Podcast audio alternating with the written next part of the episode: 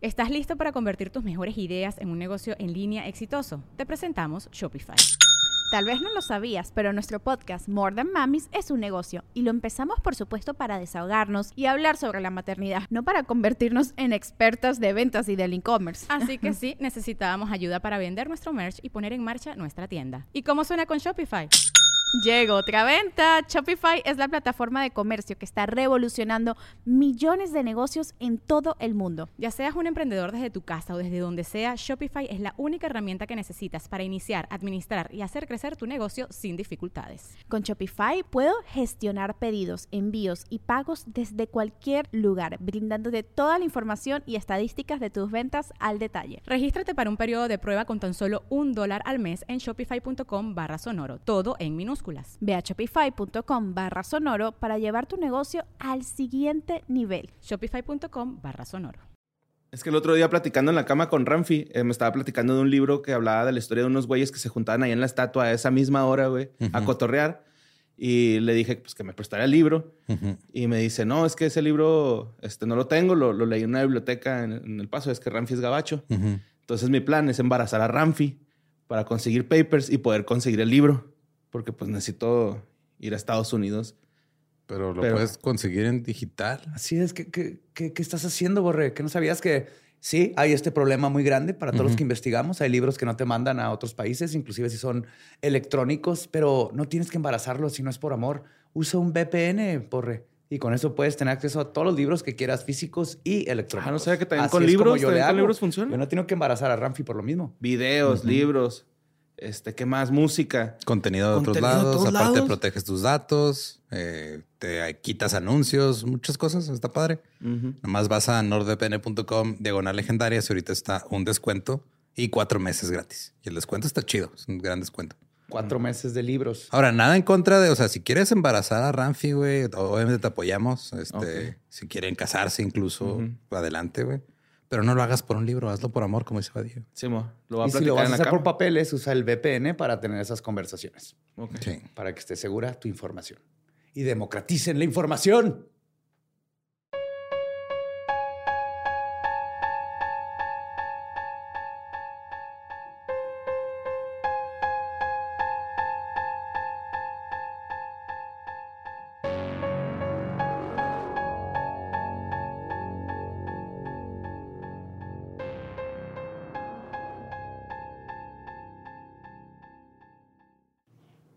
Estás escuchando Leyendas Legendarias, parte de Sonoro y Producciones sin Contexto. Y les queremos recordar que ya estará a la venta en la siguiente tanda de fechas. 11 de mayo en Cuernavaca, en el Teatro Ocampo. 12 de mayo en Toluca, en el Teatro Morelos. 13 de mayo en Pachuca, en el Auditorio Gota de Plata. Eh, la de Cuernavaca y Toluca están a la venta en arema.mx. Y la de Pachuca está a la venta en newticket.com.mx. Yes. New Ticket. Nos vemos ahí pronto. Estamos continuando con la gira tan esperada de los hijos de Mothman. Y sí, o sea, van a haber más anuncios después, pero pues poco a poco vamos anunciando como que de, o sea, de poquitos en poquitos. Sí. La gira se va a acabar en agosto. Tengan paciencia, tal vez les toque. Si no les toca ir a su ciudad, que vayamos a su ciudad esta vez, pues después vamos con otro show. Sí, sí, sí. es balancear todos, hacer lo mejor que se puede. Nuevo show. para ustedes, porque los amamos. Pero por mientras, este, hijos de Mothman, hasta agosto. Así es. Y por mientras los dejamos con el episodio 214 de Leyendas Legendarias. Oh,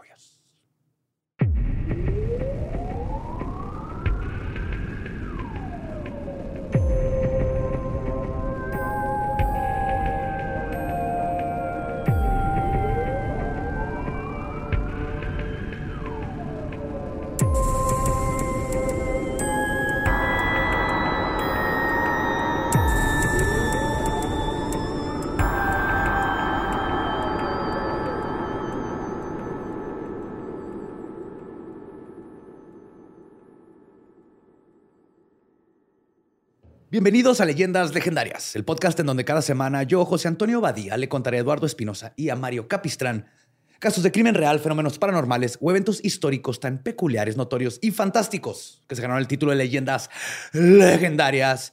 Es abril, el clima está bien chingón y aquí me acompañan para hablar de cosas misteriosas, como siempre, Eduardo Espinosa y Mario López Capistrán. Muy bien. Ya es abril. Ya es abril, y sí es cierto, el clima ha mejorado. Ha estado delicioso. Ayer estuve como seis horas en el patio con un clamato. ¿Me están albureando? No, güey. No, pero pues de lo que estamos hablando. Sí, no, ya es abril, no, y el calor. el No, calor. sí. este, Ah, tener viene, ya pagó, ya pagó sus placas. Sí, ahí la tenencia, No, güey. hombre, no, no, ¿Qué le no. chingado, no lo he pagado. Yo tampoco, güey. Le he dado largas, güey, esa madre. Yo todavía no pongo el engomo ecológico, se me olvida. güey. Se me Ah, olvida. ya es un dibujillo y pega. Ah, no es cierto, hagan su computadora. No, háganlo, háganlo. Aunque, aunque está mal, porque básicamente estás pagando por algo que no estás haciendo. O sea, deberías de pagar si la, si la cagaste, pero si tu carro está, no está contaminando, porque tengo que comprobar que no estoy contaminando. Es como la de eh, no tienes antecedentes. Tienes que pagar dinero para comprobar que no hiciste algo. Eso está mal. Está mal que nos cobren dinero. Sí, sí, está mal. Sí. ¿Sabes qué no estuvo mal? Nuestras ¿Qué? vacaciones. Estuvo en vergas. Descansé. Una semana de descanso también. Yo instalé como ocho cortineros, pero es todo bien. A huevo. Lolo Yay. chambitas. Simón. Mira, metándose a papel tapiz, porque esa madre sí, never again. No, sí lo va a volver a hacer, pero oh my God, cómo estuve bici. Empiezas bien y luego termina siendo un desastre. güey. No mames. Cada milímetro que la vas cagando se convierte en medio metro de ya no queda el Qué papel. analogía tan bonita para la vida. la tapizas con tus chingaderas. Y pues con esta nueva, nueva actitud traigo un tema bien chido. se nota, ¿verdad? Que descansamos. Sí. Pues últimamente he hablado de críptidos, de crímenes diversos y de uno que otro fantasma. Pero tenemos de manera no intencional muy olvidados a los ovnis. Sí, güey. Bien cabrón. Aliens, aliens y demás seres espaciales. Así que esta semana voy a darles un poco de amor extra terrestre, juntando tres peculiares casos de avistamientos. To- Toda la ovnis. semana de vacaciones escribiendo eso, güey. Sí, estaba esperando hoy. Regresaba a la compu, güey. No, no, sí se lee bien. sí, se, se va a escuchar bien vergas. Mejor lo pongo como nota. Y lo Lo que Pero no es extraterrestre o extraterrestre. restracte. Lo que ustedes no vieron es todo el párrafo extra de instrucciones de cómo es extra pausa, José Antonio. La sea, no muy larga, terrestre. Sí, lo estuve probando en el espejo. Extraterrestre, extra, terrestre. A huevo. Funcionó, funcionó. Valió la pena. Por eso hay que ensayar.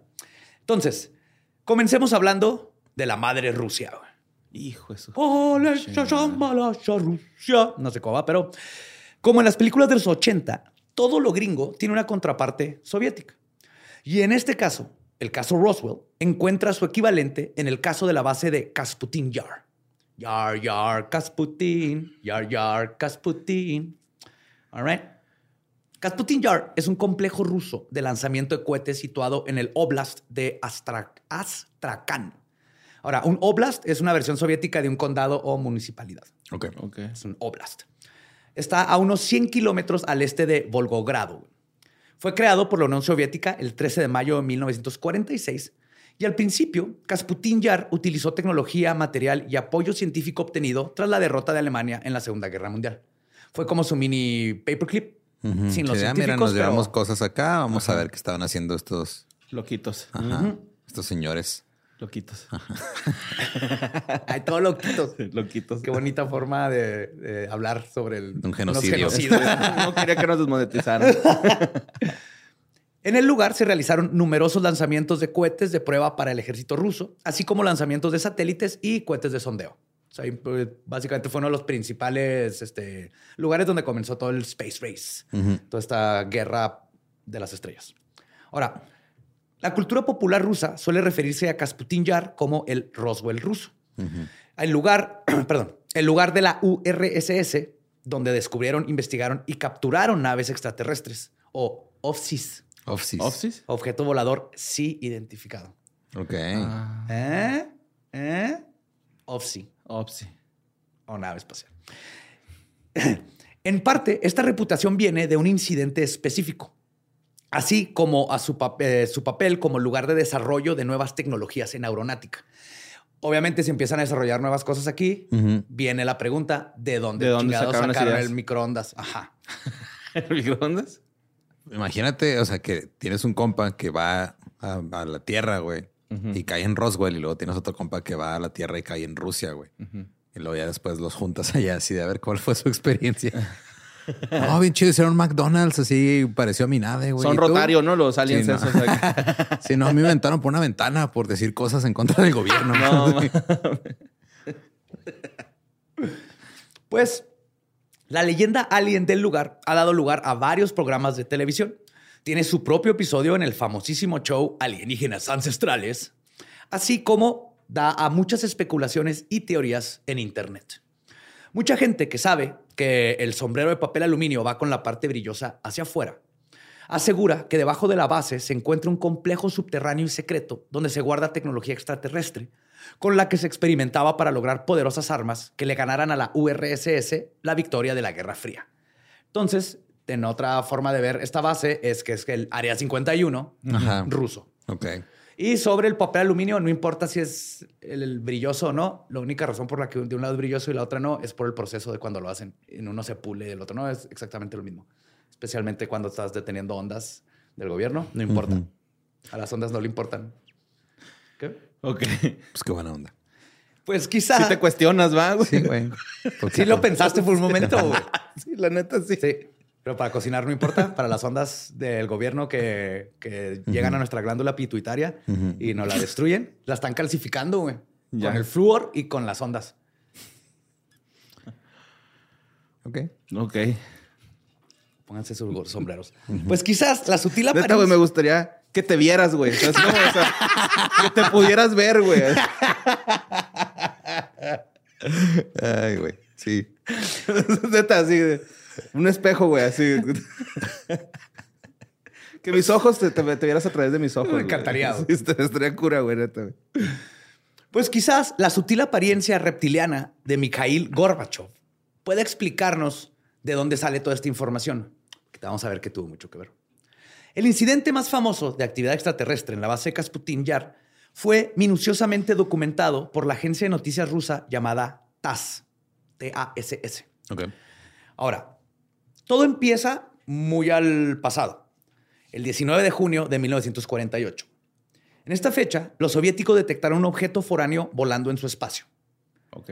Mandaron un avión de caza, quien identificó el objeto como de forma de cigarro. güey. Era el Puro, clásico, ajá, el de, el puro. de dildo. Ajá. Sí. El del UFO. El, el del rollo de papel. El dildovni. Dildovni. Dildovni, güey. Güey, merch. sí. cromado, bien cromado, ¿no? Sí, pulido. Sí, el vadildo. ¿Cuál era el otro? que? Vadildo, sí, vadildo. Pero co- fisting. como buenos como buenos rusos se le ordenó al jet cazador que lo derribara, güey. Ajá. O sea, a diferencia de los gringos, ellos hicieron su propio Oh, Roswell. el plug capistranal.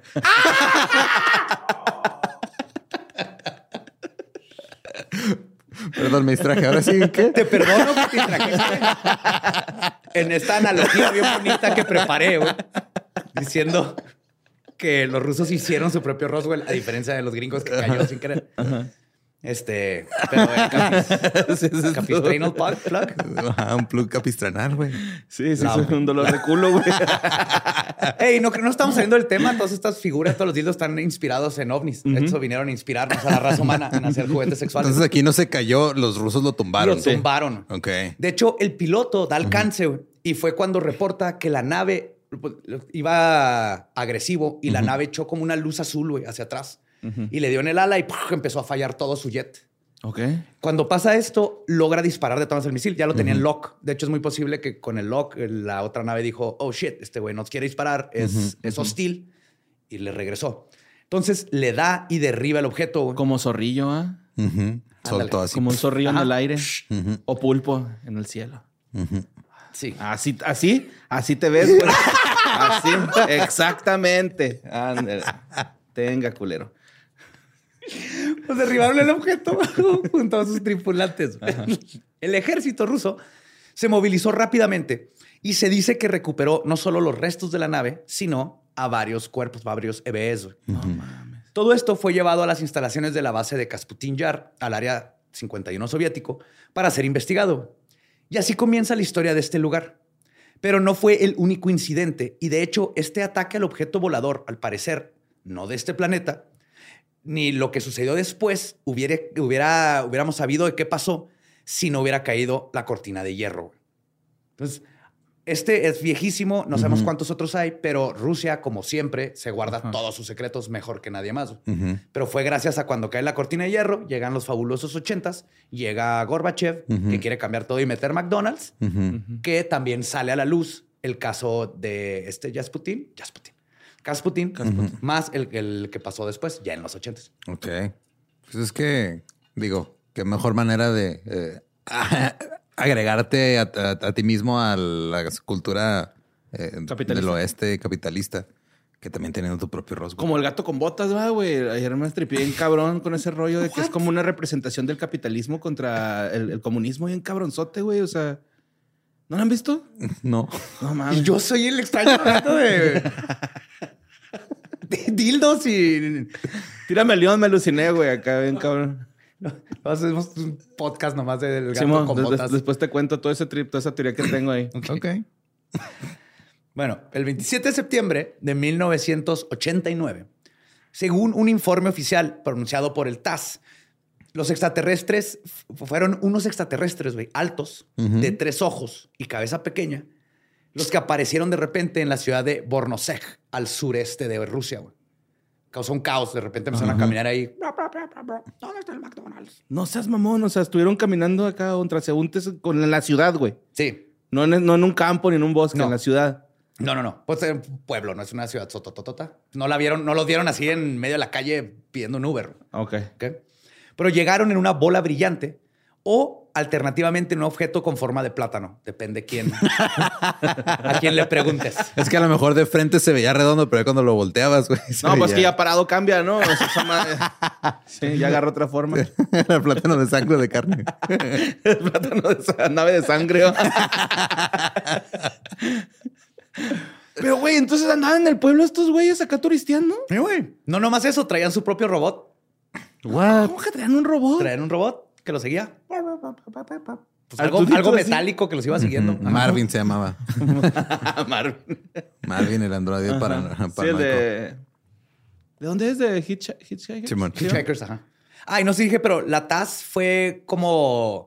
Este, hubo un momento en donde Gorbachev dijo para caerle bien a todo mundo y, y abrir, decir, ok, ya terminó la cortina, vamos a abrirnos al mundo. Entonces crea el TAS, que era este, agencias de noticias, de periódico y todo, que iban a ser transparentes, iban a empezar a, a Hablar. Sí, es reportar el equivalente al. AP gringo, ¿no? A la Associated Press. Exactamente. No mames. Sí, básicamente. Dijo, ahora sí, aquí vamos a reportar de todo y Ahí caen unos andaban aliens. esos vatos, Sí, güey. Y cito, los científicos han confirmado que un objeto volador no identificado aterrizó recientemente en un parque de la ciudad rusa Voronezh. Ahora, Lo, lo pusieron resbaladeros, ¿no? Como los pulpos esos. y de hecho justo esta traducción rusa la hizo el Associated Press. Ok. Sigo citando.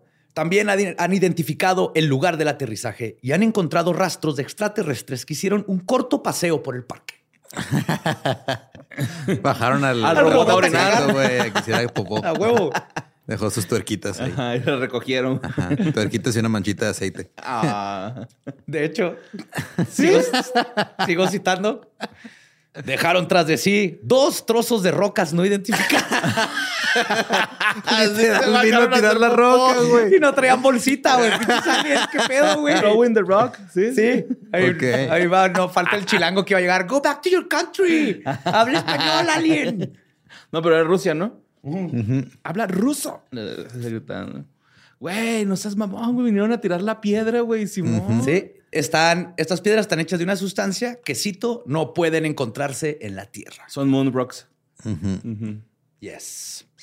Ahora, la inusual noticia fue recibida con esperado escepticismo.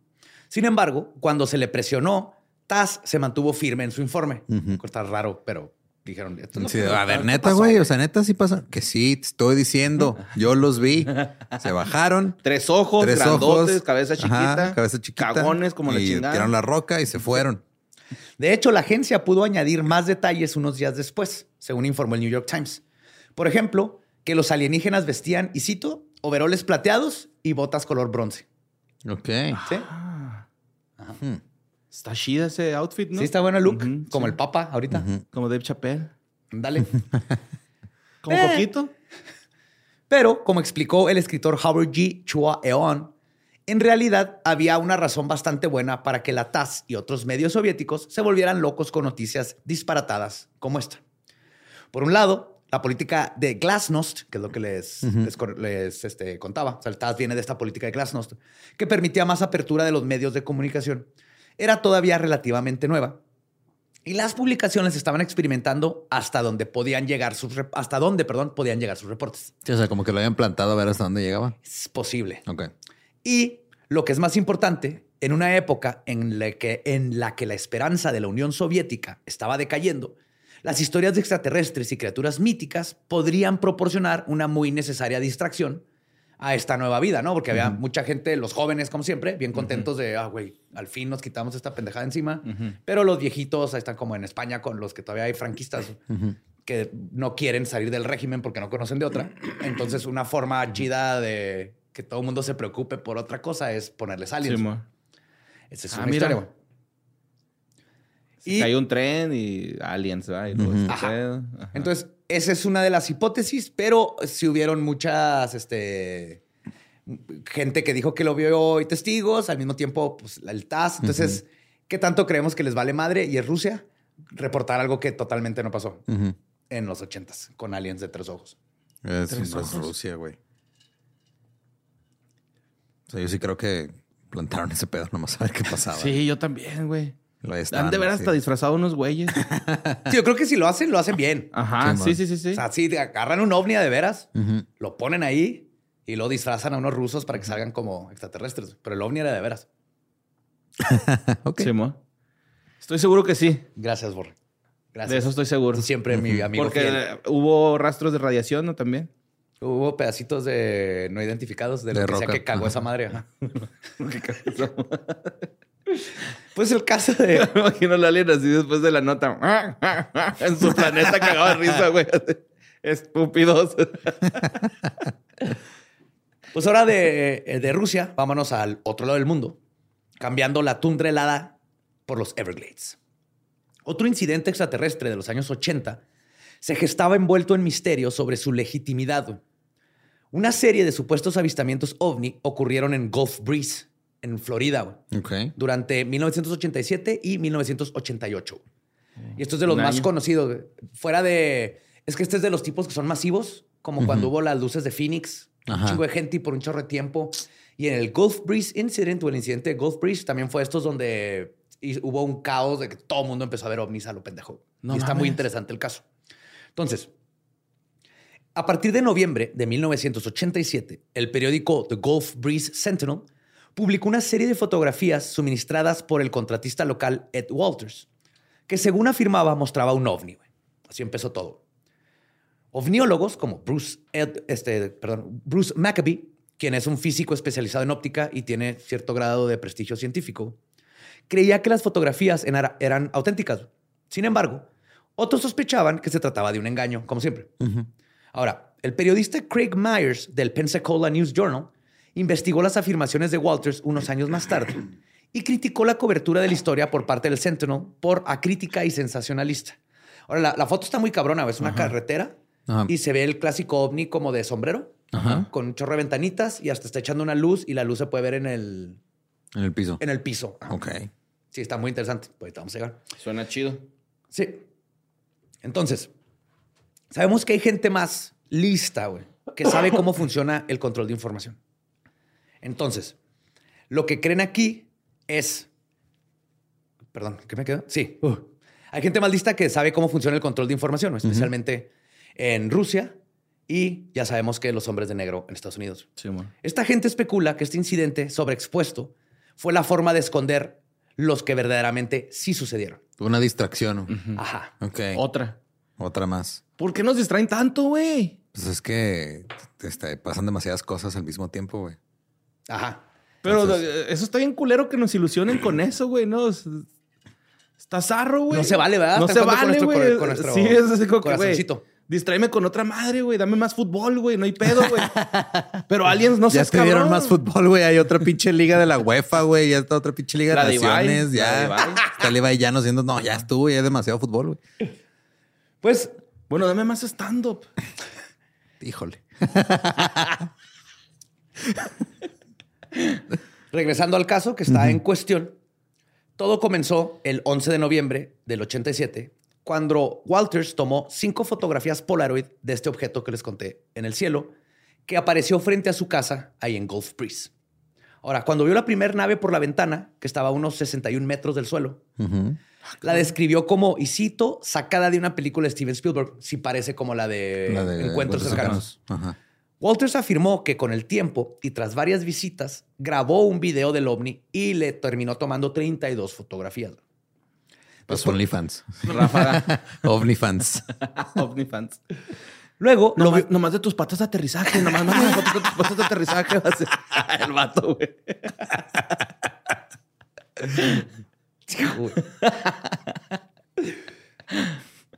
Ahora, Walters dice que lo vio aterrizar en la avenida de Soundside Drive y además lo vio, y cito, depositar cinco alienígenas en el asfalto. O sea, los puso así. Ajá. Aquí van. Paraditos. También afirma que un extraterrestre se asomó por la ventana y que se comunicaron con él en inglés y español. Ah, cabrón. Ajá. Como How call center. Sí. O sea, son chicanos, ¿Cómo ¿no? anda? Oiga, tengo un teléfono para hablarle para atrás a mi mom. Está allá en Júpiter. Es que fue, a la Walmart y no, no, no ha ¿Ha regresado. regresado? Ahí del, del cinturón de Orión, compa. En el Walmart de cinturón de Orión.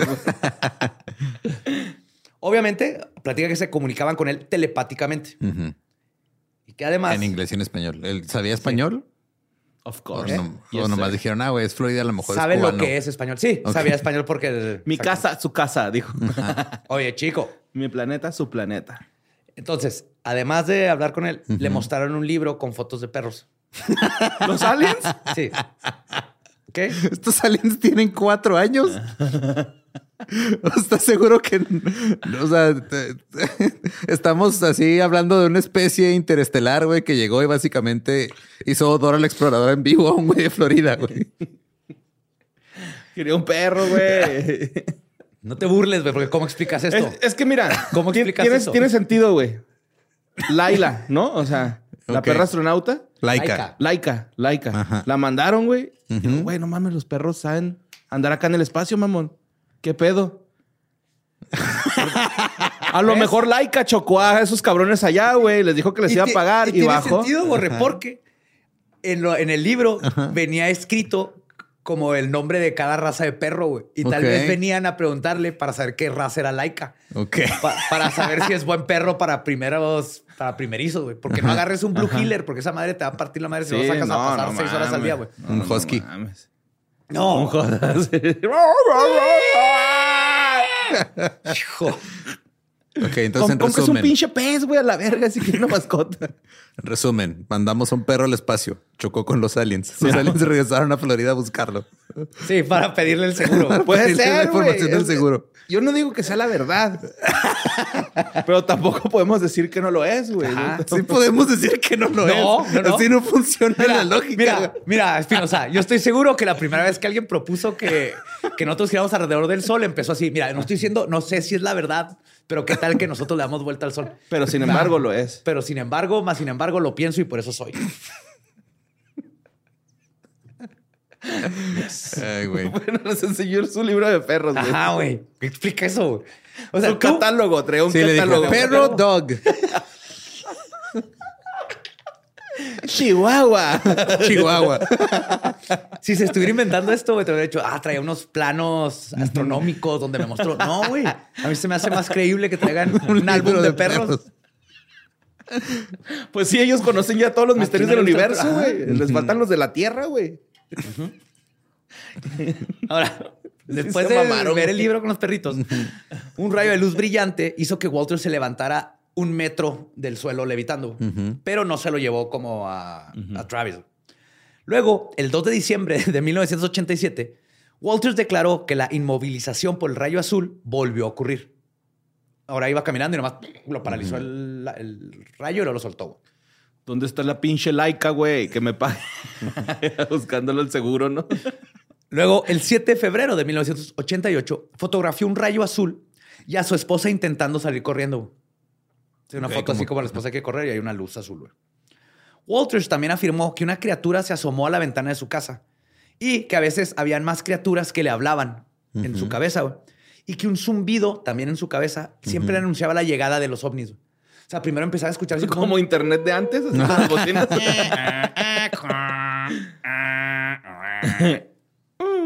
ah, no, ese es de carro. Y tenía un aliencillo ahí en la ventana. Sí. Asomándose. Hola. ¿Qué tal los Rottweilers? Son buenos para un primer... Buenas tardes. Good afternoon. Los pitbulls son buenos para niños. Con el tiempo, Walters o su familia informaron de 19 avistamientos o encuentros. Luego, el primero de mayo de 1988, Walters dijo que sintió la presencia mientras estaba en Shoreline Park, después de medianoche.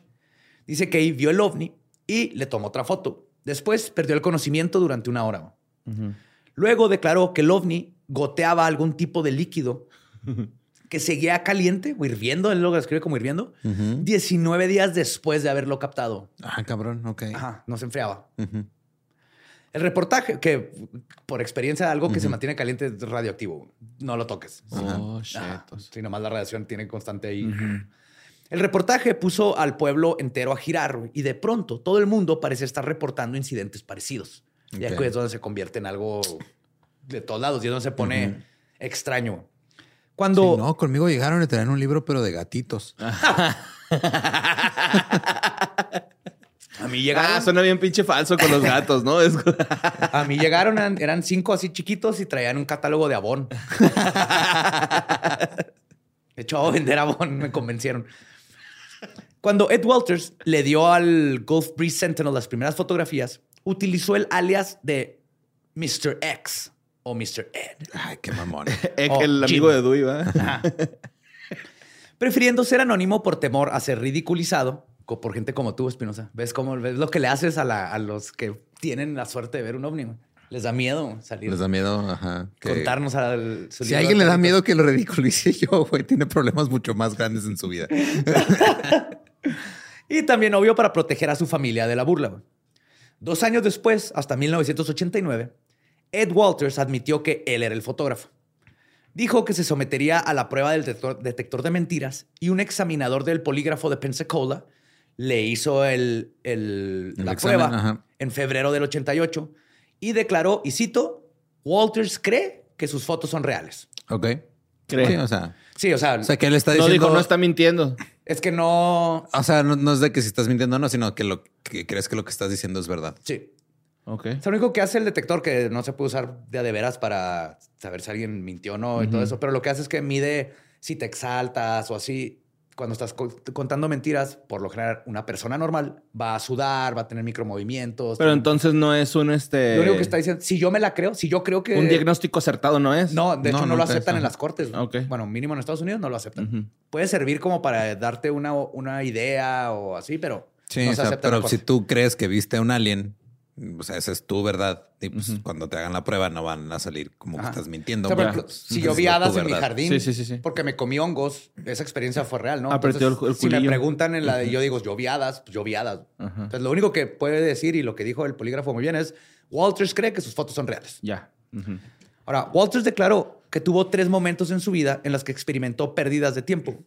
Durante un viaje en canoa. que, Se le un- volteó. Sí. que en un principio achacó a un golpe de calor. Ah, sí. sí. es, es cuando más, con más frecuencia pasa. Sí, la neta, sí, güey. Y una vez de joven que creyó que estaba teniendo una pesadilla. güey. Pero su tercera experiencia ocurrió cuando conducía de noche y se dio cuenta de que no había ningún auto ni luces en la calle. güey. Se detuvo, salió del carro y vio una luz muy brillante, güey, como la de una motocicleta, la describe. O sea, como que lo iba siguiendo, que se dirigía hacia él. Luego le- se asustó, volvió a su carro y la luz, y cito, se levantó de la carretera y empezó a iluminar por, in- por adentro del automóvil. Era Hagrid. Haz de cuenta. Lo siguiente que supo Walters fue que el tráfico matutino ya lo estaba adelantando y que faltaban menos de cinco horas, le faltaban, perdón, cinco horas de memoria. Se le estaba solo en la carretera, vio esta de luz. noche, ajá, de se repente ve la luz y iluminó. luego despierta Ah, y ya está. Qué culero despertar y estar atorado ya en el tráfico. Sí.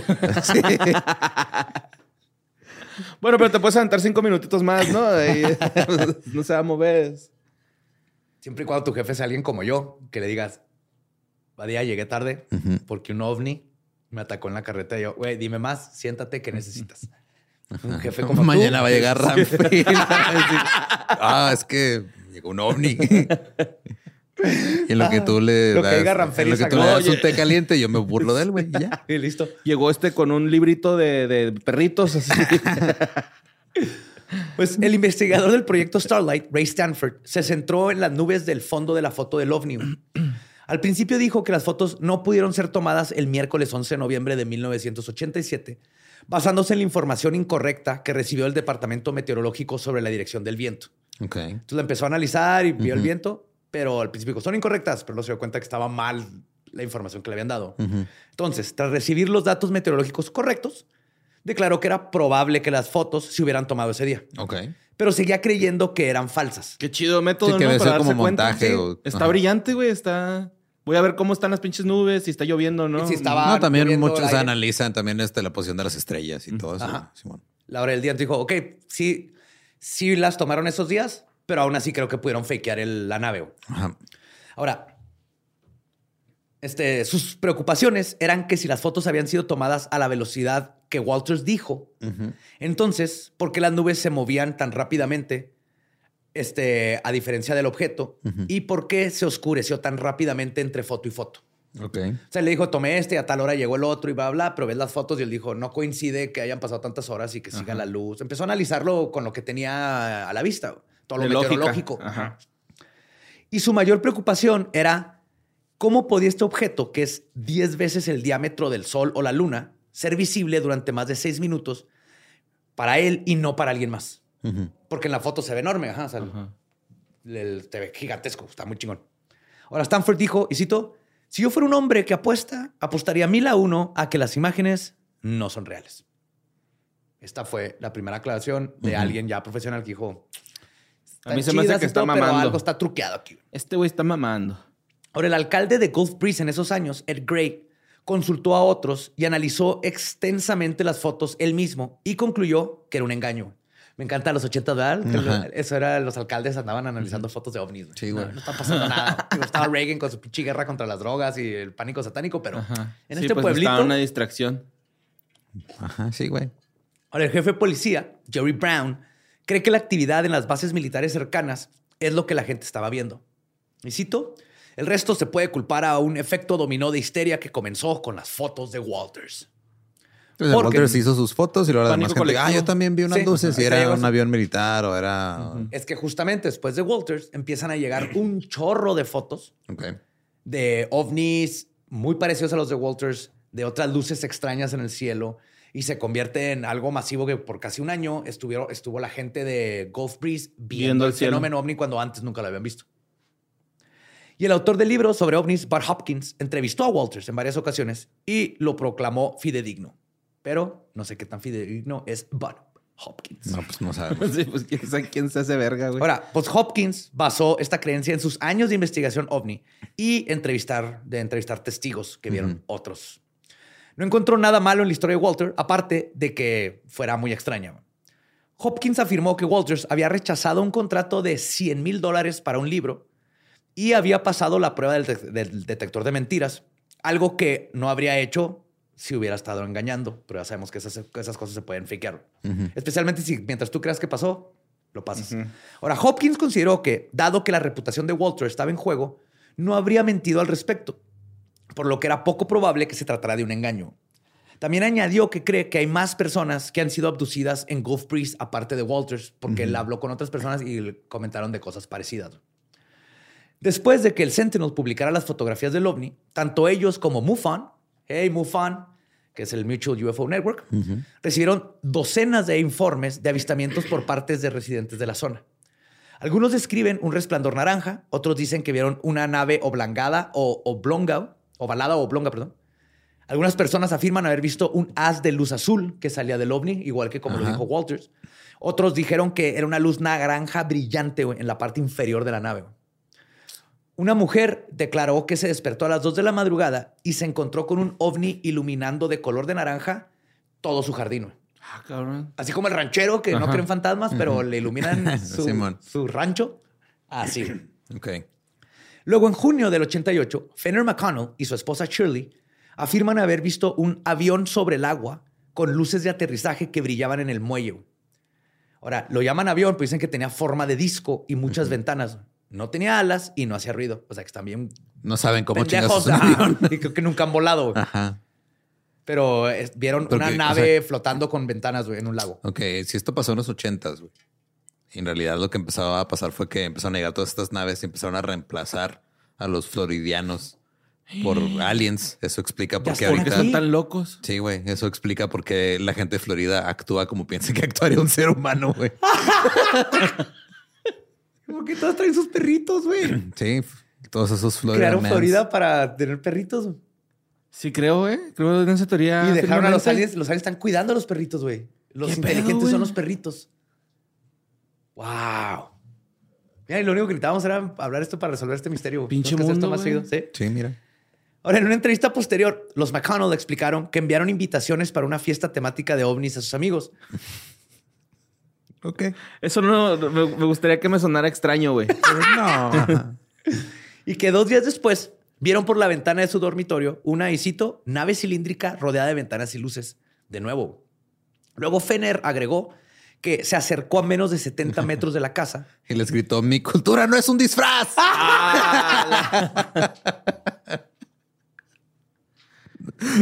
Ah, Greyface. Con Ed Gray, ¿no? Sí. Fenner ah, este, pensó que se iba a aterrizar en la casa de lo cerquita que estuvo. Shirley dijo que tuvo una, y cito, extraña sensación y reconoció la nave por el periódico. O sea, ella dijo que el- pues, era igualita al del periódico, que ya no sabemos si porque la vio en el periódico Ajá. la vio acá o viceversa. Ahora, Brenda Pollack, consejera del Gulf Breeze y conocida de Walters, declaró que el 17 de marzo de 1988 estaba cruzando el puente de la bahía de Pensacola cuando vio una luz naranja brillante entre las copas de los árboles y que se movía rápidamente. Cuando llegó a casa para contárselo a su marido Buddy Pollack, se enteró de que este también había visto algo parecido en el parque Shoreline. Y no nomás él, ahí estaba con otras personas que estaban viendo fotografías de los Walters y luego empezó a iluminarse todo. Ok. Y Fue en el parque donde vio este güey también. Sí. Y no nomás eso, ahí andaba Walters. De repente, este grupo que estaba con Walters y las luces decidió ir por chocolate caliente. Pues es que es de noche, güey. Estás en la playa, Estás Se te antoja, se antoja un chocolatito caliente en la playa. Sí, Siempre güey, su sí. ¿sabes eso? Ajá. Dejaron a Walters solos en el parque, vieron los destellos y volvieron corriendo para descubrir que Walters había tomado Polaroids del objeto en el cielo. Entonces, tomó No, fotos. no, es que no, sí vino alguien, pero pues, ustedes no estaban. ¿Para qué se fueron por chocolate caliente? van, ajá. Sí, Aquí lo- eso ya a mí me suena fake. Ya, sí, ya. Ahora, aquí lo raro es que ellos vieron los destellos. Entonces, al menos que Walters tuviera algo como hacerle una luz naranja enorme. Yo creo que Ajá. sí. Un foco, Simón. naranja. Tal ¿Qué vez. tecnología extraña es esta? ¿Un qué? Un foco naranja. sí. O en su defecto varios, ¿no? que se vea como ventanitas. Ahora, ahí mismo vieron, toda la gente, el grupo que estaba ahí, vieron este, las Polaroid, pues, se revelaron ahí. Y vieron lo que según ellos eran, y cito, objetos en forma de platillo alargado. Brenda Pollack declaró que Walters no era el tipo de hombre que perpetuaría un engaño tan, tan así, güey, y por tanto tiempo. Está muy pendejo como Mm, para sí. engañarlos. Ahora, el 8 de enero de 1990, Pollack dijo que vio y fotografió un objeto, él mismo, que se movía rápido, luego lento y que cambiaba rápidamente de dirección. Y cito, solo se veían dos dimensiones sin profundidad y dejaba una estela multicolor. El Nyan Cat. no mames. Art y, y Mary Hufford afirman que ellos vieron algo gris, ovalado y silencioso volar sobre las copas de los árboles. También dicen que permaneció a la vista durante varios minutos cuando esto le sucedió cuando conducían a principios de noviembre del 87. güey. En el momento no tenían explicación para lo que vieron. No fue sino hasta semanas después, cuando vieron las fotografías de Walters en el periódico, que decidieron decir, oh, nosotros también ah, vimos una sí, chingadera". ese es, es el que estaba allá afuera en el patio, güey. Yo lo vi. Hombre, yo, yo lo vi de hace dos, semanas, güey. No, yo lo vi. Hasta hace- me subí, me di un ride. Sí, sí me. ajá. Me dijeron que adoptara un Rottweiler. que son bien tranquilos. A mí me encanta Art Hufford porque hace lo que yo hago de coleccionar historias de fantasmas. Él, él declaró que en las fiestas, Cuando menciona su avistamiento, avistamiento, la gente suele, y cito, susurrar confesiones de sus propias experiencias. Ay. Te, te conté cuando vi un alien y la gente flojera, güey, yo también vi un alien, güey. No mames. Como al chota que le pregunté aquí sobre el alien que cayó en Juárez. Bueno, Ujú. el objeto volador no identificado. Que estaban varios chotas y le dijeron, oiga, supo de lo que pasó y luego volteó a ver a todos así y luego me dijo, y me llevó al lejos de los demás chotas y me contó que lo sacaron de la zona, Mira, hijo de llegaron tu los puta militares. madre. Le dijo, no, sí. Mira, pendejo. Sí, pero estuvo bien Sigues haciendo esas preguntas y tendré que matarte. Imagínate que se actúa la policía mexicana, ¿no? Se actúa, ¿no? Pero no, No, con, no, no no. con ovnis, güey. No con Por ovnis. eso, joven. No, él se portó bien chida, güey. Sí, me, me llevó así como... pa' acá. Pues Jeff Thompson informó que él y su hijo de 12 años observaron una nave de un metro de ancho y 60 centímetros de alto durante unos 10 minutos fuera de su casa en Tiger Point. Eso Es un dron. Ajá, pero es que muchas veces han dicho de, naves que parecerían como drones. Simón. Porque en varios casos que hemos hablado hay naves muy chiquitas, como de 60 centímetros. O son bien chiquitos tripulantes, o son drones. Drones. Ajá. O son no tripuladas, pues. Esto fue en, en Tiger Point, que es una localidad muy cercana a Gulf Breeze. Luego, el 8 de febrero del 89, este, se acercó, dicen que se acercó una nave con una linterna y cuando estaba a menos de 30 pies, la parte superior de la nave se volvió blanca e hizo un ruido crepitante. Crepitante. Crepitante. güey. Uf, sonó bien crepitante eso. Y luego simplemente... Crepitante. Yo no conozco esa palabra, güey. Crepitante. Crepitante. ¿Qué crepito. es? Ok. Ujú. Crepito. Suena a lo que... A lo que... ¿Cómo suena? sí, pero pedo no suena como pedo. Ajá. Suena a lo que como suena. Ajá. Sí, por eso hay que decir, nos echamos un O sea, pum. en inglés sí suena más, o sea, fart, Ajá. fart. Pedo, ¿no? Crepitante. Ok. Crepito. No sabía, güey. Ajá. Es la primera vez que escucho esa palabra, se me hace. Luego, simplemente se disipa. Y él, Thompson, declara que vio el ovni siendo perseguido por dos aviones militares, Ok. que por eso se desapareció. Entonces, si fijan, se empieza a poner todavía más complicado Turbio los, avistamientos de todos. güey. Y de hecho, el mismo día en que Walters dijo haber visto y fotografiado por primera vez el primer ovni, güey, Jerry Thompson, sin relación a Jeff, operador de una cabina de peaje, dijo que él y un grupo de personas vieron parpadear 13 objetos iluminados de color rosa que seguían un patrón que no pudo identificar. Se se iban moviendo así muy caótico, pero iban en formación. Los residentes de la zona dijeron haber visto ocho helicópteros persiguiendo un ovni el 8 de enero de los 90, pero la Marina, como siempre, güey, niega este informe. Porque parece que eso se dedica nada más A negar cosas. a negar las cosas que nos importan, como ovnis. No, ya no, ya cambió con lo de los WAPs. Pero este es, este es interesante porque él, él lo vio el mismo día que este güey. Entonces, al menos que coincidiera que este güey lo estaba fakeando y este va Ah, entonces hay ocho helicópteros persiguiendo a uno, Uno. dos aviones persiguiendo a otro, unos pasándose la caseta sin pagar, güey.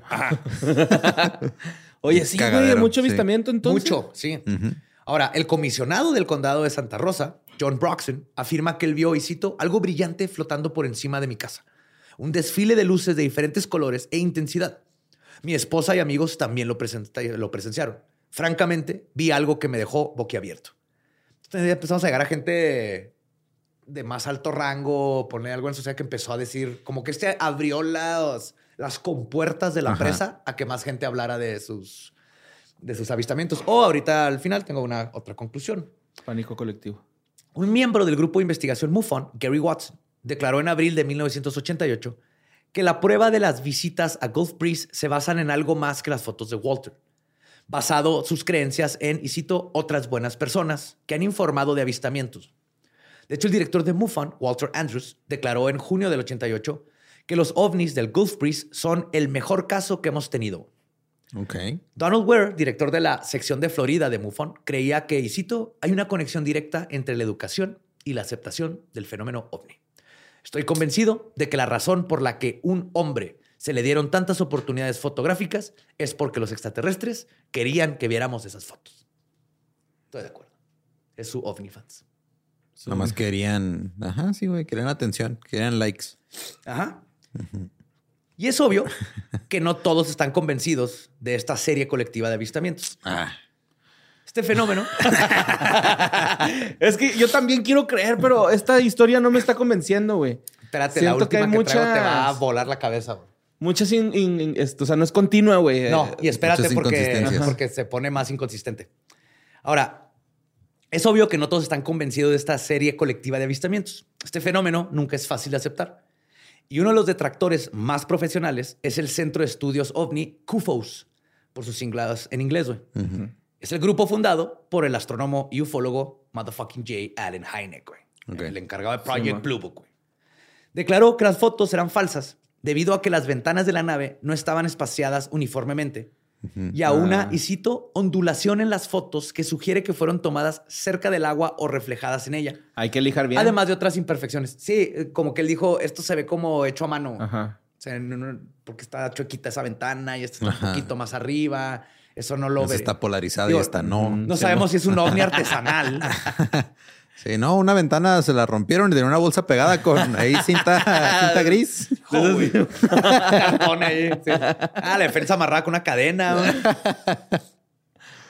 Ahora, Mark Rodiger y Robert Boyd de CUFOS fueron informados por amigos de Walter de que este era un bromista y había dicho a la gente que iba a ser, y cito, la broma definitiva en algún punto. Ok. También opinaban que la historia tenía varios curiosos paralelismos güey, con el libro Communion de Whitley Strieber, que se había publicado solo unos meses antes, que tiene que ver con avistamientos ovnis. De hecho, Communion es un testimonio de los casos de abducción que había sufrido el autor y muchas de las cosas que describe, desde el rayo azul y cosas así, es que Venían, escribe. ok. Es que eso sí es verdad, güey. O sea, eso es lo único que me, me- me digo. Y, güey, yo cuando vi esa madre, también aventó algo así azul, güey. O sea, esa misma madre, güey, se ve así como un destello, güey. ¿La que tuviste? Sí, güey, el que yo Sí. vi, el que siempre platico, esa, esa madre se También vio los que he así, güey, el azul, que se veía en Juárez, también por lo general se van de los azules a rojos. Y Valet y Heineck, y su hipótesis es de que van del infrarrojo al ultravioleta. Entonces están en una onda que no podemos ver. Cuando entran, entran, ponen el ultravioleta, se ven azules, morados y los hacen rojos cuando se van al infrarrojo y ya no los podemos ver. Lo que sea que sea. Pero tal vez por eso avientan esas, esas dos colores casi siempre. güey. Como lentes como de luces. 3D. Ajá. Ahora, el 10 de junio de 1990, Craig Mayers, periodista del Pensacola News Journal, publicó que en el desván de una casa de Gulf Breeze, donde había vivido Ed Walters, se había encontrado una maqueta hecho, hecha con, y cito, cuatro placas de espuma de plástico y papel de dibujo. Ah, entonces sí estaba... Encontraron un ovnicito hechos con, con papel de unicel. Que a ver, voy a, voy a tomar este momento porque el destino me lo puso. Hay una discusión ahorita en Twitter de que en el norte le decimos hielo seco al unicel. No, en Monterrey al parecer sí. En algunos lugares sí. Yo, Sí, yo yo he escuchado nieve escuchado. seca. Nieve más que, seca, ajá, no, más no que hielo, porque seco. hielo seco es el CO2 congelado, Ajá. el que pones Pero es para unicel. ¿no? Es unicel, nieve seca, lo he visto cuando son así los paneles grandes que se hace como nievecita, que se Ajá. las bolitas. Pero le decimos desechables, unicel, nieve seca es raro y hielo seco es otra cosa completamente. Ajá, es el de las paletas que quema. Monterrey, you're on your own. Lo siento. Pero es pasado a estar más al sur. Hay que levantarlo ahí poquillo. Un gato. Ándale. Ya aclarado eso. Cosas importantes. Este, Sí, Todo este episodio se preparó Yo para va a llegar llegar a, este punto, a, güey. va a llegar a una casa vacía alienígena. en un- Este es unicel, güey. es unicel de perrito. güey. Ahora, la maqueta se parecía mucho, un chingo, al ovni que aparecía en algunas de las fotos. De hecho, ahí va a estar la foto. No mames. Lo que sí, Walter negó conocer la maqueta. Sí, Y yo no la hice ni la dejé en mi casa. Me la plantaron. Alguien me plantó esa maqueta. Y cito, alguien que quiere desacreditarme debe haber puesto la maqueta en la casa. Después de este, se negó a someterse al detector de mentiras. No, eso es, pero un, es un montaje, eso es un montaje. ¿Y el, y el, el- el director del Murrefo, cómo se llama? El el el Mufón. ¿Se creyó esta historia, güey, ese señor? el de Mufon. Ajá. Ajá. O sea, es lo más vergas que nos ha pasado, neta. Cuando Estamos estaba- en malas manos, güey. Sí, así pasa, güey. Sí. Se dejó llevar por los. Es que los testimonios sí son otra cosa, güey. Ahorita voy a llegar a qué puede ser, pero ahí va. Dijo esto, obviamente. Alguien lo pudo haber puesto en mi casa. Se negó a someterse al detector de mentiras, pero firmó una declaración jurada en la que niega conocer el modelo del ovni encontrado en el sótano. Ok. Yo no lo conozco, ¿no? Ajá. No, alguien me lo puso Técnicamente, ahí. si alguien comprueba que sí es de él, lo pueden meter al bote. Pero, pues, ¿cómo compruebas? El punto. El hombre que encontró la maqueta firmó una declaración jurada en la que afirmaba, y cito, no saber quién la había fabricado. Ok. Pues yo no la hice y este güey también dice yo no sé. Los fotógrafos del News Journal experimentaron con el modelo y pudieron casi duplicar algunas de las fotos de los ovnis de Walter. Y ahí están las fotos, ahí las pueden comparar. Puse la comparación de las dos fotos. Y nomás sí, la de Walter se ve más profesional. La forma en que se suelta la luz y todo, pero pues también tiene que ver con pues, si estás aventando un plato y tomándole fotos, no, no te va a quedar exactamente igualito. Entonces parece demasiado. Ahora, el modelo fue originalmente descubierto por el dueño de la casa cuando fue al ático en busca de una válvula para el cierre de una máquina de hielo que estaba instalando. Mientras buscaba la tubería de agua, ¿Hielo seco? Hielo, hielo. Hielo frío. Hielo mojado. hielo húmedo. Ahora, mientras buscaba la tubería de agua, encontró el modelo abajo del aislamiento. Pues ves que las tuberías están entre el la, la vesto. El propietario no denunció el modelo y lo guardó como curiosidad hasta que un día, al ser entrevistado por un periodista sobre ovnis, le dijo, ah, no mames, Ah, yo me encontré un ovni escondido en un ático. güey". Al lado de la tubería. Así Sí. chiquito, así, mira. Así chiquito. Y sí, resultó sí, que era la casa de brillante. Walter. De hecho, está grande. Sí, es- sí, parece que usó platos desechables, básicamente. güey. Sí, está como de ese tamaño. Está bonito y tiene güey. como un foquito arriba. güey. El bromista, la broma O sea, definitiva. aunque haya sí. sido la broma con esa madre, sí están bien chidas las fotos. No sé cómo lo hizo con la luz. O sea, la luz viene de adentro de esa madre y sí echa luz y se alumbra el, el pavimento. No sé si para esos tiempos no era tan fácil meterle LEDs. Ujú. Tuvo que haber sido algo más. No sé cómo lo hizo. La foto está, está muy bien hecha, güey. Bueno, ya cuando ves el, el, plati- el plato así dices, bueno. Bueno, Walters declaró que nunca antes había visto la maqueta y afirma que probablemente las desmi- los desmitificadores entraron en su garage y le colo- lo colocaron en el desván y que aparte se metieron con su basura. Ok, espérate. Otra teoría es que, y cito, el gobierno intenta desacreditarme, güey. Eso es lo que dijo. Y yo te voy a decir, yo te voy a decir cuatro palabras, Mr. Walters. Hombres de negro. Pum. Pum. Ahí andaba en su basurita. Porque él no fue el único que los vio, güey. Una llamada telefónica posterior. Walters se puso en contacto con otras publicaciones para decir que su esposa recordaba que uno de sus ex vecinos le había dicho que, y cito, un extraño con placas, con placas de matrícula de otro De estado, California. entró en el garage, bajó la escalera del desván, entró en el desván y se marchó de repente. Su esposa de repente se acordó que tuvo un amante de otro estado No mames. y lo usó. Dijo, este es el momento perfecto para tener una coartada. Güey". Es muy de, de güeyes que cuentan historias así de aliens, ¿verdad? Que Ajá. cubren sus infidelidades con estas teo- teorías. Sí. Que eso de estar bien gacho es mi, es mi pesadilla. Mira, Mira, que estás haciendo tu sex tape y en la ventana sale un pinche alien. o, una- o un fantasma así Sí, que... mo. Entonces tienes que decidir si le enseñas al mundo la mejor prueba Pero pues hay una serie de eso, ¿no? del En, en una serie pasa Pero es de un asesinato, ¿no? No es de algo paranormal. Simón. Ajá, sí, no, sí, pero sí. acá, imagínate, es, es mi, mi- por eso es mi miedo personal. Que salga así un pinche ovni en la ventana y yo, ¡no! o saco mi sex tape. Ajá. Ajá.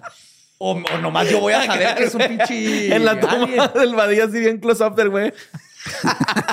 Porque sabe que no va a poder soltar el sex tape, va, que me va a meter en la cabeza el pinche... Pues lo censuras o lo cortas y nomás enseñas la parte. Son más listos que eso. Tú sabes que se van a meter así entre las piernillas y todo para que si censuro no se le va a ver bien la carilla, güey. Y Ay, amor, qué largo traes tu dedo, ¿no? Y. Esa parte es súper larga, no es mamando del iluminado, güey. Así como, como Pepito, ¿cómo se llama ese güey? No es un sexto, No, es la nave. Ajá. Espero que no me pase. O un pinche fantasma, güey. Me va a pasar con un fantasma. Bueno,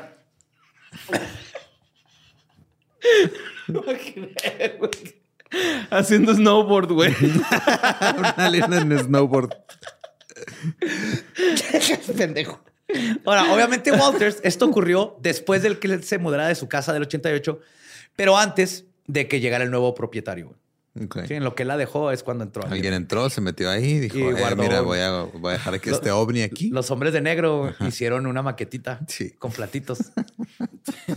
y Es que hay que saber decir mentiras, ¿no, güey? O sea, si te vas a dedicar a decir mentiras, dilas bien, güey, ¿no? O sea, está, por ejemplo, este vato, el, el del documental de Amazon, o si es de Amazon, ¿no? En Netflix, el de la semilla, güey. Eh, no me acuerdo No me cómo se Sí, llama. el del, el del hijo, ¿no? Que tiene un hijo con un alien. Ajá, sí, ese güey. Ese güey lo incriminó el gobierno diciéndole que era pedófilo, güey. Eso está Sí, culero, güey, que te incriminen diciéndote, güey, eres pedófilo, güey, ¿no?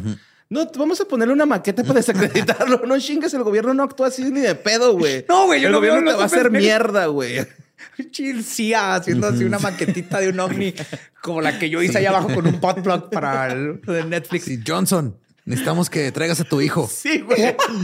Tiene seis años, ¿verdad? Sí. Necesitamos que recree este ovni. Listo, ahora mételo al proyecto MK Ultra para que se le olvide lo que acaba de hacer. No necesitamos testigos. Ahora, Walters dice, y cito, hay desacredita- desacreditadores profesionales. No sé si les pagan o si son fanáticos religiosos. Oh, y amo a mi país, así que odio decir esto. Pero está implicado todo esto en un encubrimiento. Mis universo, ¿no? Amo mi país. Ama su país, pero sabe que el gobierno... Sabe que el gobierno lo está chingando. Yes. Pinche Walters. Pues, cierto o no, el incidente de Gulf Breeze continúa siendo fascinante. En el peor de los Me casos, inclino por no. Sí, yo también me inclino por no. Es la primera vez que no creo en una historia de, de ovnis, güey. pues, en el peor de los casos se trata de uno de esos fenómenos de psicosis colectiva, lo cual sigue siendo digno de discusión. Eso está chido. Ajá. Ajá. Sin embargo, I want to believe, güey. Muy a pesar del comportamiento prankster de Ed Walters, después de todo, qué tan terrible hubiera sido admitir que una broma se le salió de control, güey. Pero tal vez eso fue. Ahora, lo que yo pienso, güey, que podría ser es cómo todo comenzó como una broma, pero luego desató avistamientos colectivos. Y quizás, como diría Jack Valley, al momento de creer que este fenómeno es posible, lo creamos o se revela ante nosotros. O por lo menos están más al pendiente de, ¿no? Sí. Entonces es posible que empezó como una broma, pero ¿cómo desacreditas todos los, A demás? todos los Porque hay otras fotos. Ya hay otros. Entonces, es, no es coincidencia si empezó con la broma. Entonces, algo que podríamos manejar es lo que dice Valey, que tal vez o lo proyectamos conscientemente o la otra es lo empezamos a ver, güey. Sí, es posible que se, se revela a nosotros. Algo así como cuando alguien te dice y te hace consciente de que estás parpadeando y ahora ya te das cuenta que estás Sí, parpadeando. como, como el del efecto ese de los carros, ¿no? De que hasta que compras un carro y lo empiezas a ver Todo un mundo chingo de tiene el esos. carro que te acabas de comprar. sí, Ajá. mo. no me acuerdo cómo se llama ese efecto. Pero Tiene un por si quieren saber alemán. más de este tema, en el Dolop hay un episodio de la broma más chingona que se le ha hecho a- a- al Murref. El 11 de septiembre, güey.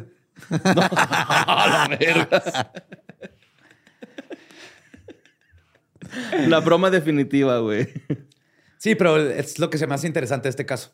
El que empiezan a salir por todos lados y es probable que Valey tiene ahí la respuesta. Pero después de los pantanos, volvamos a la tundra congelada. Pero esta vez, de este lado del charco, en Canadá. Ok.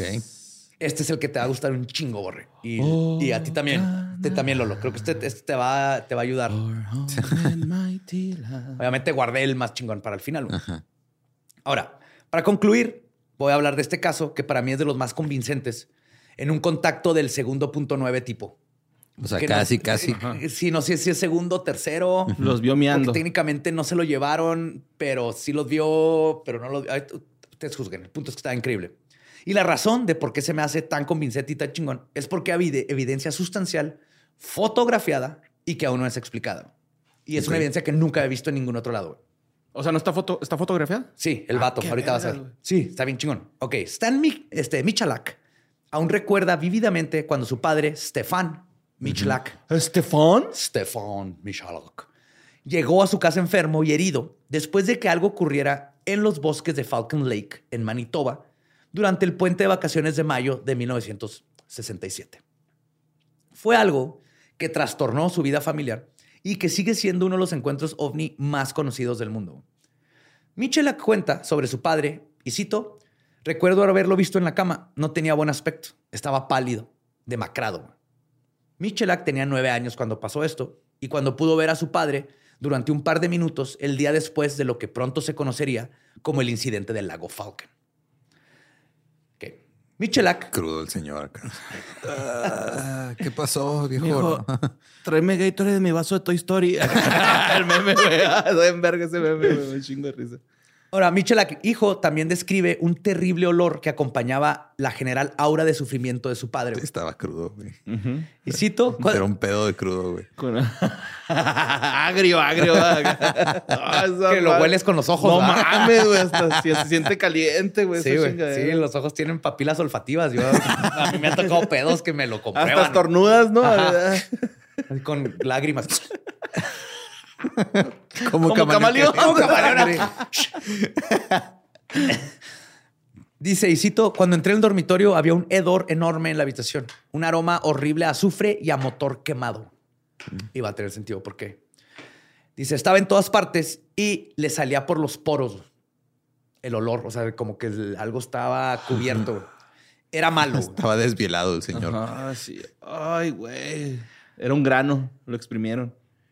Ahora, para, para saber cuál es la historia que nos lleva a todo esto, Stefan Michalak era un mecánico industrial y geólogo aficionado. Ah. Eso es algo que me imaginaría que es un hobby tuyo, güey. El eh, recoger ¿Geología? piedras. Sí, Bueno, yo recojo piedras también, Yo también. pero no soy geólogo. Este güey sí sabía. Yo también. Yo, Todo, mi, mi- es, está bonita y la agarro. Este güey sí sabe los nombres y todo. Geólogo amateur. Es la diferencia entre geólogo y alguien que lleva piedras para sus Qué hadas. chido Ajá. la geología. Sí, está bien verga. Ujú. Entonces, él le gustaba adentrarse en los parajes salvajes de Falcon Lake, a unos 150 kilómetros al este de Winnipeg, en busca de cuarzo, plata y cualquier otra piedra interesante que se encontrara. El año anterior había encontrado algunos yacimientos y el puente del Día del Trabajo de 1967 era perfecto para irse solo y salir a explorar como lo había hecho cuantiosas veces antes. El 20 de mayo, Stefan se encontraba cerca de una veta de cuarzo en la zona cuando se sobresaltó al ver una bandada de gansos que se acercaban y lanzaron un estruendoso. Güey, qué pinche miedo. Llega una pinche banda de gansos. Si uno te mata, güey. Imagínate que era ser 16, no sé cuántos, eh, en Chingo, cuántos andan, pero son un chingo. güey. Pero sí, lo, lo sorprendieron. De repente salieron acá. graznando, güey. Hijos de la chingada, güey. Ahora, según su relato, recogido en los periódicos de la época, de hecho, el- esos gansos son los que luego en Canadá ponen letreros así que Eh, cuidado. usa la otra puerta, hay un ganso enojado afuera, güey, no salgan. Sí, no, los, los ojos los tienen rojos, güey, esos güeyes, güey. Así de maníaco, güey. Son dinosaurios chiquitos, güey. Son velociraptors, güey, yo digo, Simón. Pues según su relato, recogido en los periódicos de la época y repetido desde entonces en libros, revistas y programas de televisión como Unsolved Mysteries. ¿no? Este salió en Unsolved Mysteries, no en Ancient Fucking Aliens. Unsolved Misterios sin resolver. Edición Canadá. Yes. Ajá. Unsolved Mysteries, eh. Thank you. Where's the syrup, eh? Ahora, Stefan levantó la vista después de, o sea, lo, lo- lo asustaron los patos, los gansos, levantó la vista y vio dos objetos con forma de cigarro y un brillo rojizo a unos 45 metros de distancia. Los patillos erectos así cruzando su pene, en el aire, güey. Como serpentina. Esto está bien curioso. ¿Te lo imaginaste, güey? Yo también bien cabrón. Todos los que están escuchando acá imaginar esa Pito de pato. Los gansos lo tienen igual. Pues yo creo, ¿no? Yo creo que sí. Sí, para navegar el laberinto que es la vagina de las patas. Ajá.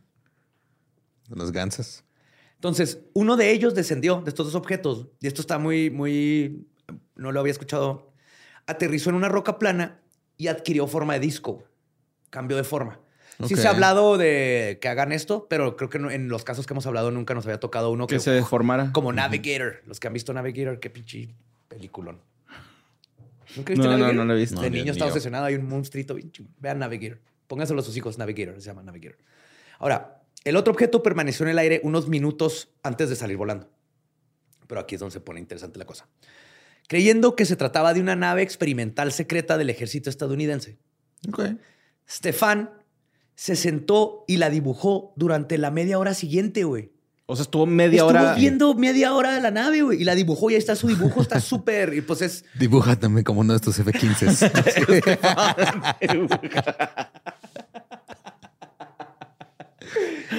Déjame saco el misil así. Pero está bien, vergas, porque pues es ingeniero. Este vato, o sea, hizo un diagrama muy bien hecho y todo. Media hora. Luego decidió acercarse, recordando más tarde el aire caliente y el olor a azufre que percibió al acercarse, güey.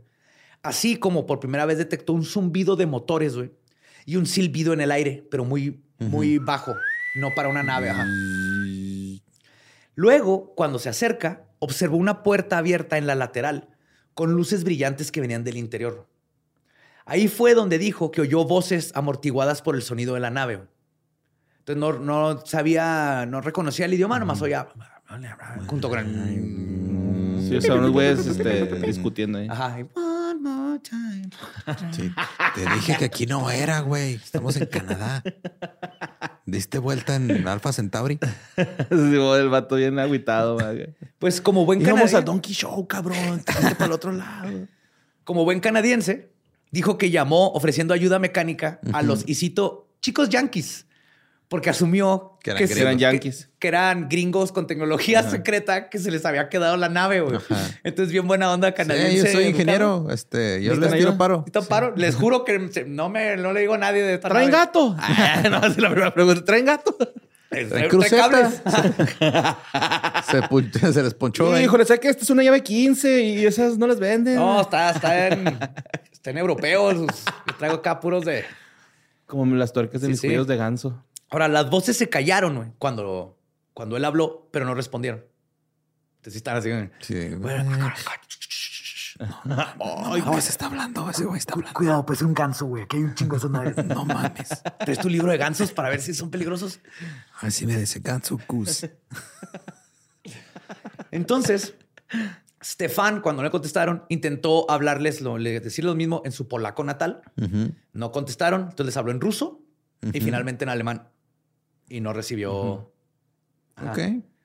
¡Fue seis nombre! ¡No, córrele, güey! Dice que solo respondía el zumbido y el silbido de la nave, güey, es lo que se mantuvo. Pero ya no, ya la gente. Luego afirma que se acercó y observó el metal liso de la nave sin costuras, ni soldaduras, ni nada. Entonces, se volteó hacia adentro de la puerta luminosa y, como estaba muy cabrona, se puso sus gafas de soldador, güey. Él las Estaba traía. para- Ajá. las usaba para cuando picaba piedra. Ah, para las chispas. Para las chispas y todo eso. Entonces, sí, son de soldador, pero no a la careta, es nomás ajá. Pero pues los usaba así abiertos para proteger sus ojos cuando estaba picando. Pero por suerte los traía y se puso. Los bajó. Y bajó para poder entrar en la luz porque estaba, dice que estaba muy, muy brillante, güey. De hecho, No ahí le puse una foto de él con sus goglecillos, güey, porque lo- se los enseñó a la gente, güey. No mames, güey. Ahora, en el Chingo interior. de luz, así como cuando me quieren tomar foto en el escenario, güey. Está bien vergas. ¿no? O sea, por eso digo que es como 2.9, porque en el 3 es que te lleven, pero ¿cómo se llama cuando tú te metes, güey, sin que te inviten a la nave, güey? Acoso.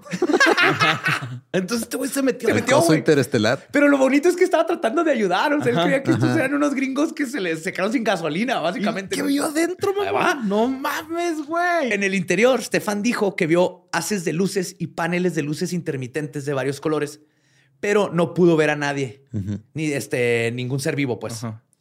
Cuando se alejó, tres paneles se deslizaron por la abertura de la puerta y se sellaron. O sea, cuando salió, se juntó todo y se volvió a hacer sólido. Ah, diseño inteligente, ¿no? Ajá. Intentó tocar la nave y según dijo, se le derritieron las puntas de los dedos del guante que había puesto. Oh, no shit. mames. Luego, la nave empezó a girar en sentido contrario a las agujas del reloj. Esto me gusta un chingo. Se nota que es ingeniero y geólogo y todo porque, Porque se fijó en esos se detalles. fijó en todos esos detallitos. Stefan dice que vio un panel que contenía una rejilla con agujeros. Cuando empieza a prender y empieza a girar, esto es importante. Una rejilla que tiene como muchos agujeritos. Entonces, no está soldada ni nada, nomás los agujeros. Ajá. Poco después de que se da cuenta esta rejilla, dice que fue golpeado en el pecho por una ráfaga de aire o gas que lo empujó hacia atrás y le prendió fuego a su camisa y gorra. güey. Salió volando. Ok. Su outfit de pinche... De geólogo de amateur. geólogo sí, amateur, güey. No mames. Seguro escogía su outfit, güey. Sí. Nadie sale a la naturaleza. No, ya es el mismo. outfit. Sí, güey. es el mismo, siempre, güey. salía, ajá, siempre llegaba y, oye, este, mi amor, este está, está limpia mi camisa para eh, ir a recoger piedras. Es que ya desde ayer tenía listo mi ovni. Entonces le da este chorrazo de gas o aire, sale volando, ve que está como en fuego, se quita las prendas, la camisa. Y mientras está haciendo esto, ve cómo la nave despega y se va. güey. Y se va. Sí, gira en runway. Y otra vez cambió de, de forma al despegar. Sí. Se hizo otra vez este... Cilíndrica. Pituda y pum. para que no somos pendejos. Pues sí, Pude haber dicho Sí. fálica, Sí, sí. puro para que todo está esperando pituda. sí, sí. Está pituda. Perfecto, güey. Gracias. Ahora, desori-. Solito, ¿no? desorientado y con náuseas, Stefan se tambaleó por el bosque y vomitó. Finalmente regresó a su habitación del motel de Falcon Lake y tomó un autobús de vuelta a Winnipeg. Ahora, esto es lo chingón.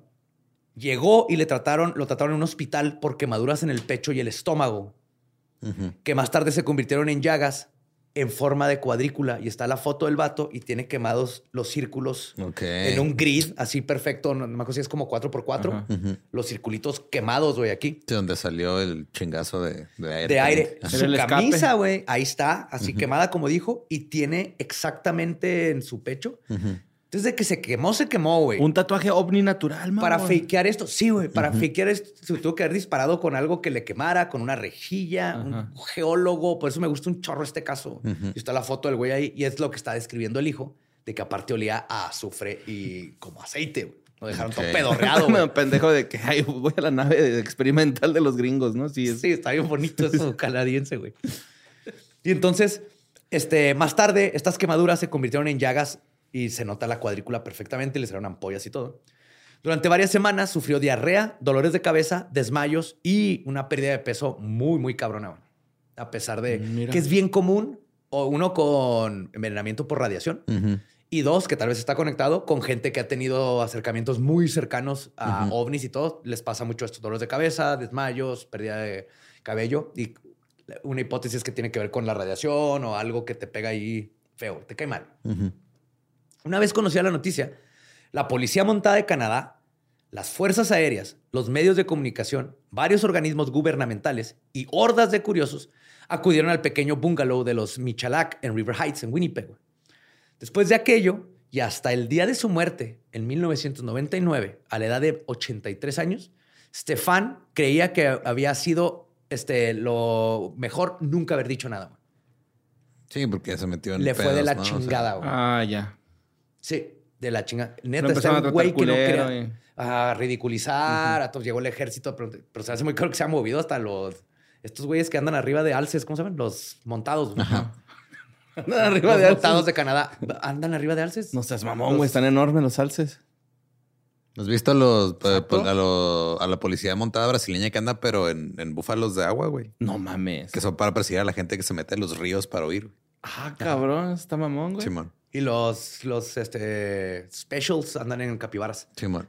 Ah, la otra vez vi un capibara albino, mamón. Están bien bonitos, También un güey. mapache. güey. Yo vi un video. Ah, el del mapache también Yo vi un video de un capibara probando una cama en una mueblería. Está bien bonito. Pues una verga los capibaras. Les digo que dijo que hubiera preferido nunca haber dicho nada, pero que en aquel momento sintió que era su deber reportar lo que había visto. Quería O que sea, otros... fue, ajá, o sea, él fue a recoger piedras y regresó y la gente creía que se los había Se le había fumado. fumado. De Qué hecho, triste. dijo que quería que otros, si veían lo mismo, lo evitaran y no salieran heridos. No se acerquen. Ajá. No se acerquen al ovni. Le digo, va a quemar. Ay, cállate, su, su mentalidad así todo bonito. En Polonia, antes de que Stefan trasladara a su, a su familia a Canadá, era un policía militar con una serie de pautas morales por las que aún se regía. güey. Si ocurría algo, había que denunciarlo. güey. Entonces, por eso él fue Ajá, con su... decía Pero el creo que este le da todavía más credibilidad. güey. Además de las constantes indignaciones, este, indagaciones perdón, de las autoridades, la familia soportó la condena y las críticas de la opinión pública. Y entonces la cordura de Estefan fue puesta en tela de duda y su hijo sufrió acoso escolar toda su pinche Mm, infancia. que la madre. Sí, el hijo Uh, que tu papá habla con aliens. No mames, que tu papá lo marcaron los aliens Ajá. con su gas. Sí, está bien triste, güey. Y aunque deseaba no haber dicho nada, Stefan nunca jamás se retractó de su historia. Tampoco afirmó nunca haber visto extraterrestres y seguía considerando que se trataba de una nave militar secreta. Ok, y que o sea, yo me metí yo a una nave militar secreta y escuché voces. Yo no vi aliens, Ajá. sé que la nave es Pues que verdad. no los vio, güey. Lo tengo aquí quemado, no. Nomás los escuchó. Pero de que vio una nave cabroncísima que podía solidificarse y cambiar de forma y despegar de una piedra y pelarse. Bueno, técnicamente pero de que eso vio, él se murió diciendo, yo la vi. Y se metió pero a la fuck nave you. el vato, güey. Se metió una con sus gorgolecillos, güey. Ahora, Stan Mich- este, Michalak escribió un libro sobre la vivencia de su padre, güey, donde intenta rescatar los momentos humanos dentro de un incidente que cambió la vida de su familia para mal. güey. El incidente del lago Falcon es muy creíble, puesto que Stefan no ganó absolutamente nada al relatarlo al público. Al contrario, Pero su hijo, ¿qué tal? afectó todos los aspectos de su vida. Pues así que digas, o Pues, sea, eh, ¿te- te- ¿Conocías ese libro? ¿Conocías el incidente, güey? libro. Pues es la fuente de este episodio, ¿no? De ahí O sea, sí, güey, pero no pero- le ganas mucho a un libro, güey. Pues sí. De hecho, la mayoría, ninguna de la gente que ha visto OVNI así, la, la neta le ha sacado más de lo que pierde, güey. Es rarísimo. Sí, o sea- Al menos que seas pinche David Icke, el pendejo este que se inventa pendeja y media. Él sí le está sacando dinero inventándose chingaderas. Pero la gente que verdaderamente le pasan cosas como a este Stefan termina bien culero, güey. Sí, sí es triste. Lástima. Y Esa es justamente la línea que separa generalmente la forma lógica en que nuestros cerebros incrédulos intentan lidiar con estos casos. Asumimos, y más en estos tiempos, que la gente inventa este fenómeno para hacerse famosos. Y en tiempos de redes sociales y views, es muy común que este sea el caso. Sí, ahorita ya hay un chingo.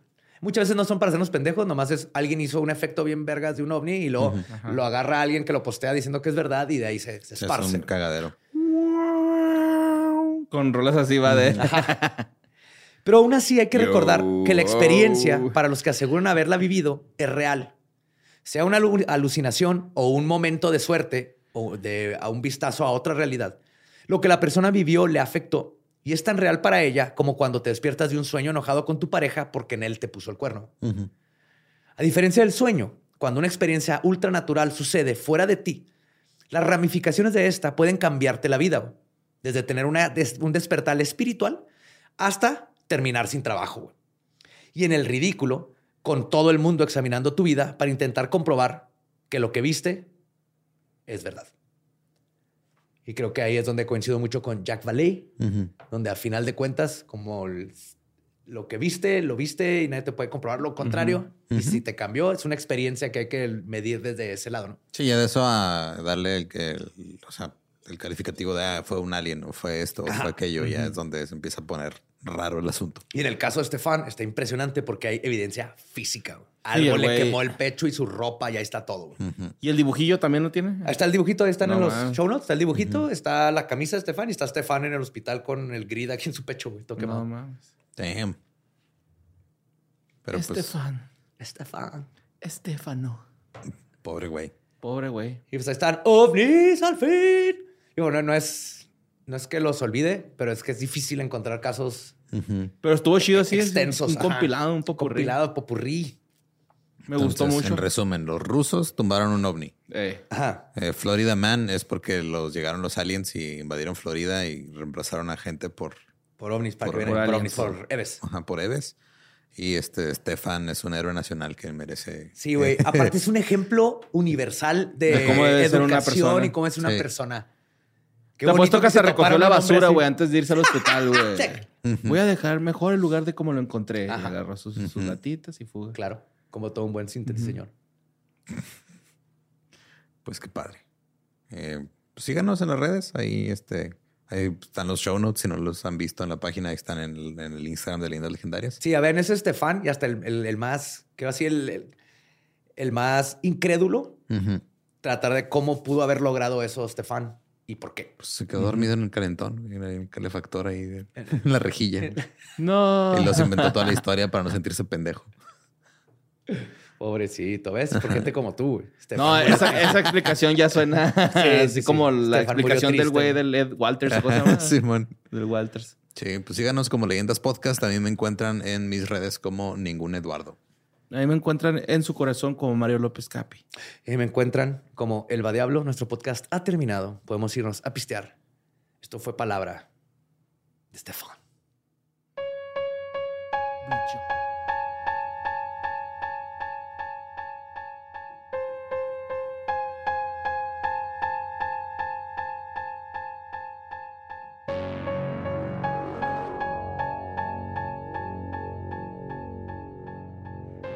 Ese fue Capustín Yar.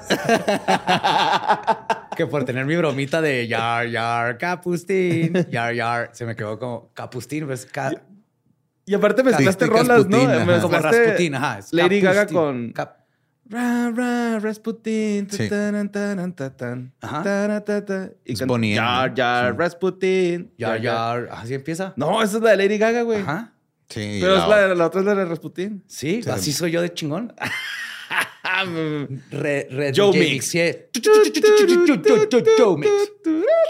DJ Joe Mix. DJ Joe Mix, ¿eh? O sea. DJ Joe Mix. Puro plur, buddy, puro plur.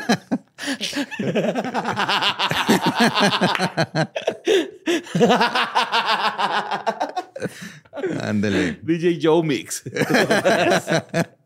Qué padre. El culo de la música. Sí, pero estuvo chido regresar a los ovnis. Regresamos a los ovnis. Ajá. Estuvo bien chido, pero les haya gustado. De hecho, si quieren oír música, música, vayan a escuchar Synthethy, señores, ya está afuera. de The Real Antonios. Esa sí, esa es una canción que pueden escuchar mía. Padre. Este, y ya que estamos anunciando cosas personales, el 13 de abril tengo show en la Ciudad de México, Noches de Humor Negro con Alexis de Anda, Juan José Covarrubias, Quique Vázquez y no me acuerdo quién más, disculpen los demás, el flyer no me los aprendí todos, pero los boletos están en circulocomedy.com, jueves 13 de abril en el 139. Va puros chistes este, densos. Negros. Yes. Densos, así. Qué bueno. Tiene que saber cómo vas con tu hijo que se te Este- esconde para hacer popó. No, hombre. Cuídense, ¿eh? Cuídense porque ese niño la va a andar cagando. Igualito el Mm, papá. Sí, sí, sí. Cagalera. Y cagoncito. No, no es cierto. Quiero avisarles de mi show que voy a... Ah, es cierto. No tengo shows. Aún. Aún. Aún. Ahí tengo unos, pero todavía no los voy a decir dónde. All right. Yo es que ya tengo las fechas, pero Ah, ok. En lo que se... Héctor me dijo que yo guardara silencio. Ujú. Ujú. Pero ahí nos vemos. Al Ahí nos vemos. right. Ahí nos vemos. Ahí nos vemos al ratito. Ahí nos vemos. Ahí nos vemos. Unos vidrios. Ahí nos vemos. Ahí nos guacha la varala. What? DJ Joe Mix. Tu, tu, tu, tu. Mezclando con la cola.